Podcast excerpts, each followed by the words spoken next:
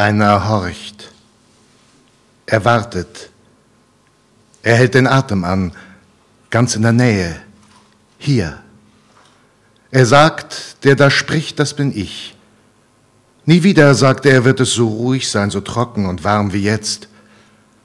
Er hört sich in seinem rauschenden Kopf. Es ist niemand da, außer dem, der da sagt, das muss ich sein. Ich warte, halte den Atem an, lausche. Das ferne Geräusch in den Ohren, diesen Antennen aus weichem Fleisch, bedeutet nichts. Es ist nur das Blut, das in der Ader schlägt. Ich habe lang gewartet mit angehaltenem Atem, weißes Rauschen im Kopfhörer meiner Zeitmaschine, stummer kosmischer Lärm. Kein Klopfzeichen, kein Hilfeschrei, Funkstille. Entweder es ist aus, sage ich mir, oder es hat noch nicht angefangen. Jetzt aber. Jetzt ein Knirschen, ein Scharren, ein Riss. Das ist es.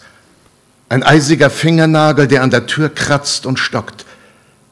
Etwas reißt, eine endlose Segeltuchbahn, ein schneeweißer Leinwandstreifen, der erst langsam, dann rascher und immer rascher und fauchend entzwei reißt. Das ist der Anfang. Hört ihr? Hört ihr es nicht? Haltet euch fest! Dann wird es wieder still.